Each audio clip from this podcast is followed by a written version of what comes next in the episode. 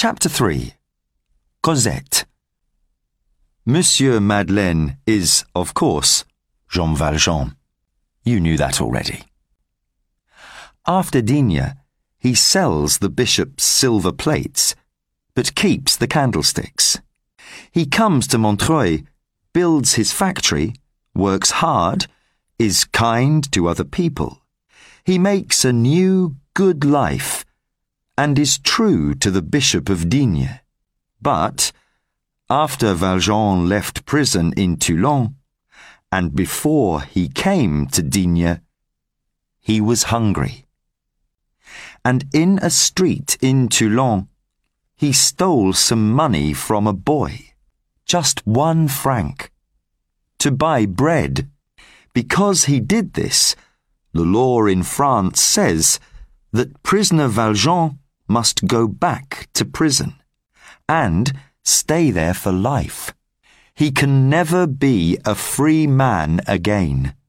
And so we meet Javert. Before Montreuil, he was a prison guard at Toulon. The law is his God, and he hates all criminals. He remembers Jean Valjean, that big, strong man, very well. He wants to see him in prison again, and he Inspector Javert is going to put him there. Jean Valjean remembers Javert now.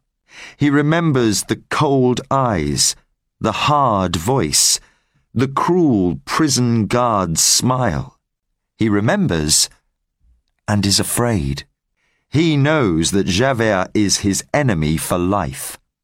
But he remembers Fantine too.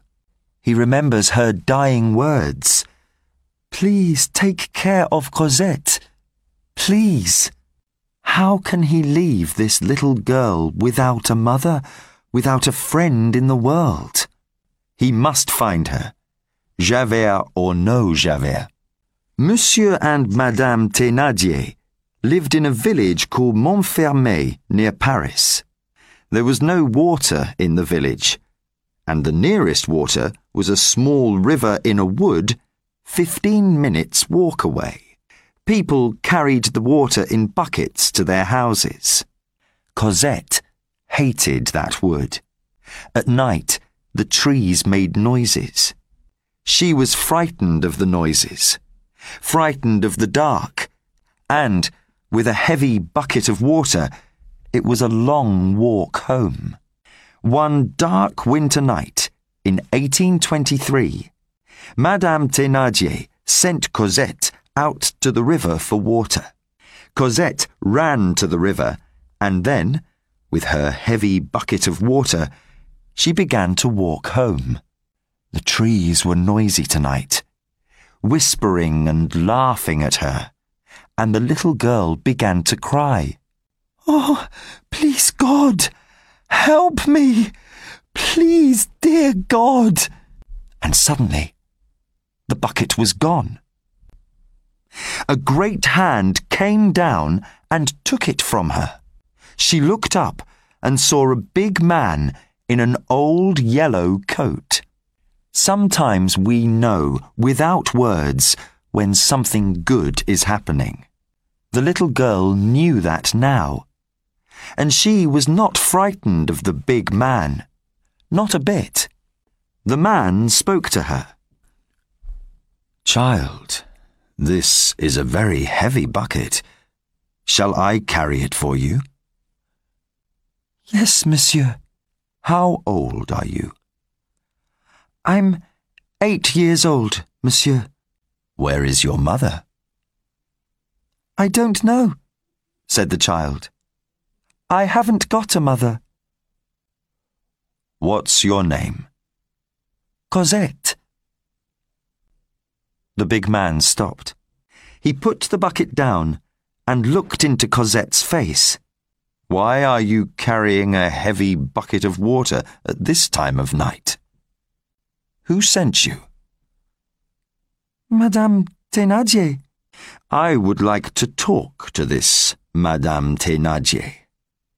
Shall we go and see her? Yes, monsieur. Cosette was not afraid of the tree noises now.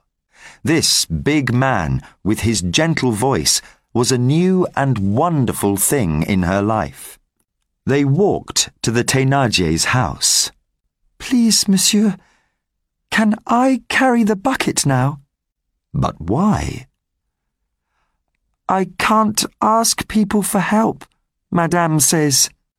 She hits me when I do that, Cosette said. She hits me all the time. He gave her the bucket. The Thénardiers were very surprised to see Cosette's new friend, this big man in the old yellow coat. Inside the house, the big man looked at Cosette. He saw her thin clothes, her dirty hair, her big, frightened eyes. She was small for her eight years.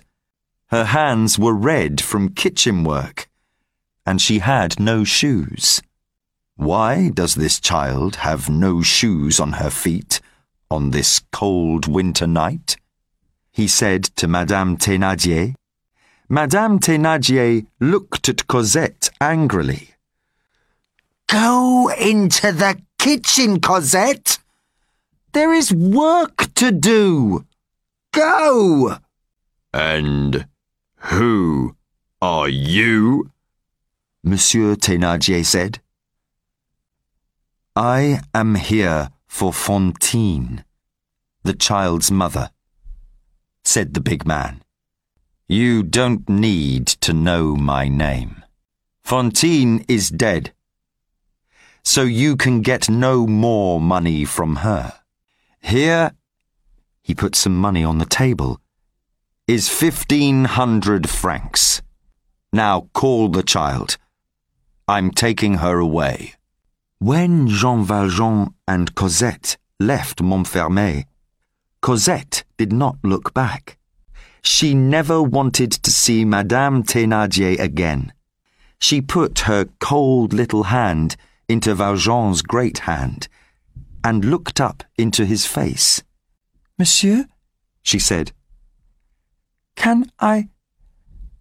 Can I call you father? Valjean looked down at her big round eyes. Yes, he said. He did not know love.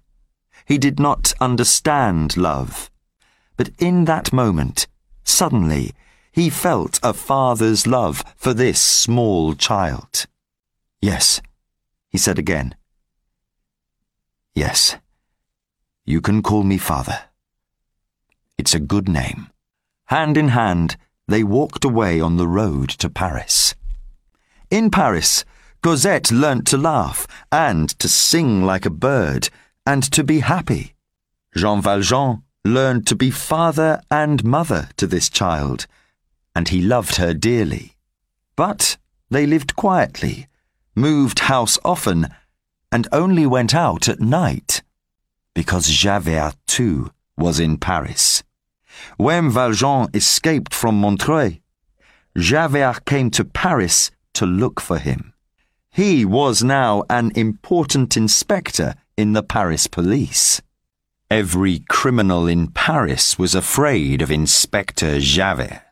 Once, Valjean saw Javert by the river, and the next day he looked for a new place to live.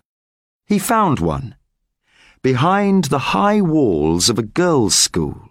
The school gave Valjean a job as a gardener, and he lived in a little house in the big gardens. Cosette lived in the school, but every day she came to the gardener's little house for one hour. They talked and they sang and they read books. It was the happiest hour in the day for her and for Jean Valjean. And so the years passed.